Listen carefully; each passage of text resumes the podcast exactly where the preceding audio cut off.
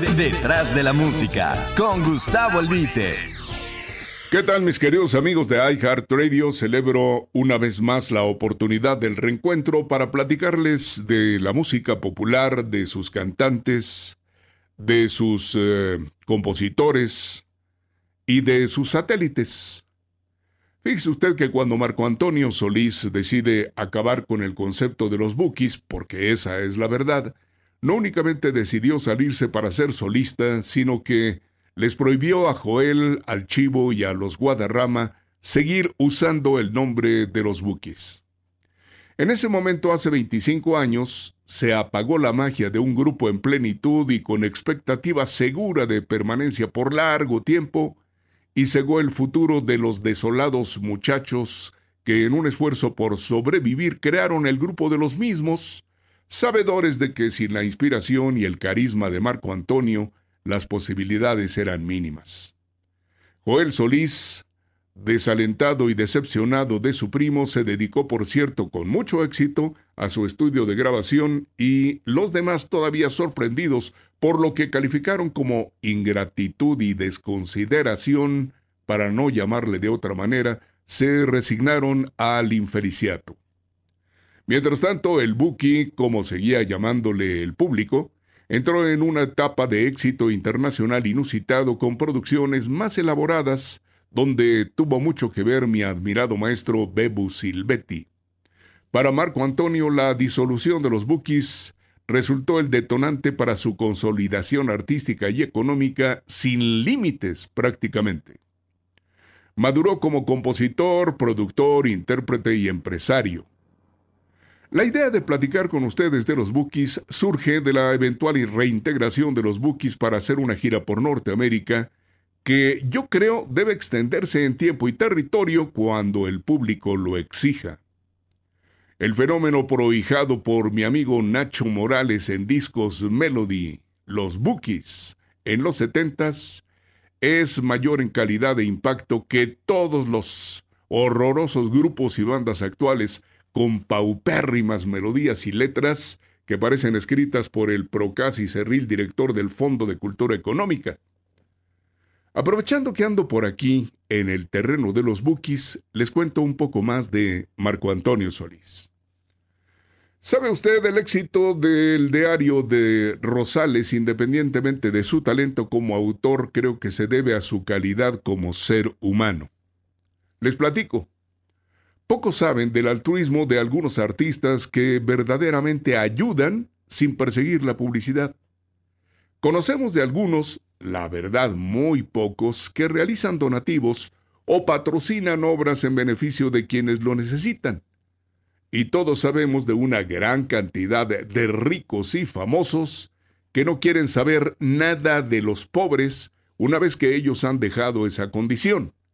Aunque seré franco con ustedes, la posibilidad de regresar a la pobreza les aterra. Esa es la verdad. El Buki, tal vez por su origen, su familia, su espiritualidad que me consta, es como toda la gente buena de Michoacán, solidario y consciente de su origen modesto. Verá usted, conocía a Marco Antonio y a su primo Joel, cuando apenas eran unos chavitos los hermanitos Solís, en sus meros inicios, cuando cantaban en los pequeños bares del rumbo de los Reyes, Estado de México. Luego vi muy de cerca la carrera centelleante del grupo en el sello Melody de Ignacio Morales, un fonograbador que tuvo un poco antes el acierto de Rigo Tobar y después de Marisela y muchos otros.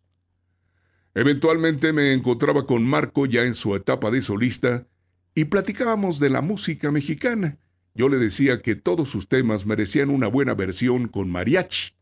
Fue así que nació La Venia Bendita, canciononón con el vibrante arreglo de Julio Jaramillo, homónimo del ecuatoriano, brillante músico mexicano.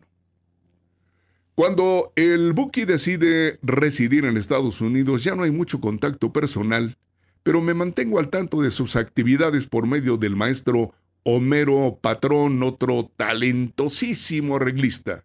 Él fue el arreglista de Amor Eterno y Costumbres de Juan Gabriel, entre otros con Rocío Durcal. también de No discutamos, Eres divino, Ya no me interesa, Siete versos, Tú a mí no me hundes con Lucha Villa. Estos álbumes, los dos, el de Rocío y el de la señora Lucha Villa, realizados en 1985.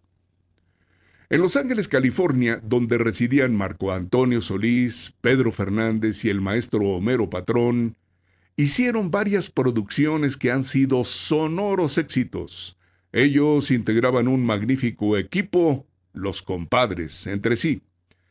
Un aspecto desconocido para el público que admiro en Marco es su generosidad y desprendimiento con sus amigos en situaciones difíciles. No voy a revelar nombres por respeto, pero sí les platicaré que su solidaria y generosa ayuda ha alcanzado a personajes, figuras del espectáculo en momentos difíciles. Entre ellos, un gran cantante genérico, tal vez el más grande, muy enfermo, y la familia de otro gran músico que fue su arreglista y productor en Estados Unidos, cuando falleció inesperadamente víctima de un infarto al miocardio.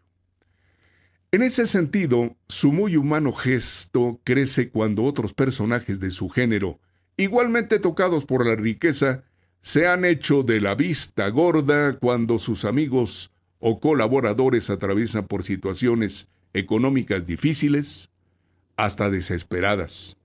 Uy, si yo les dijera nombres, Caray, cuántos pedestales quedarían desiertos. Con el buki, que significa niño en lengua ranamuri, es otra cosa. Pero de eso se trata, que replicando la cita bíblica, una mano no se entere de lo que hace la otra. Ahora que vuelven a reunirse para ser la primera agrupación mexicana en hacer conciertos en estadios en la Unión Americana, Marco Antonio vuelve a sus raíces con los mismos que pegaron ladrillos en ese edificio de popularidad tan alto llamado Los Bukis. Finalmente su ascendencia michoacana vuelve a aparecer cuando ha conquistado todo. Hace 25 años, cuando se separaron, o más bien Marco Antonio disolvió el grupo, muchos comentaristas de espectáculos lo tacharon de egoísta e ingrato. Ahora que se reintegraron, aunque eventualmente, el monstruo de las mil cabezas, el juez final y la crítica celebran lo que ha sido un auténtico acontecimiento, una vez más los Bookies. Permítame decirle a usted que ninguna agrupación hasta ahora ha logrado el grado de penetración y la trascendencia de los Bookies. Su reaparición es un refresco en el mar de mediocridad en que se ha convertido el panorama actual de la música popular, hoy, una sosa tonada pretende ser melodía, y la vulgaridad impunemente asesina a la poesía. Detrás de la música, con Gustavo Albite. I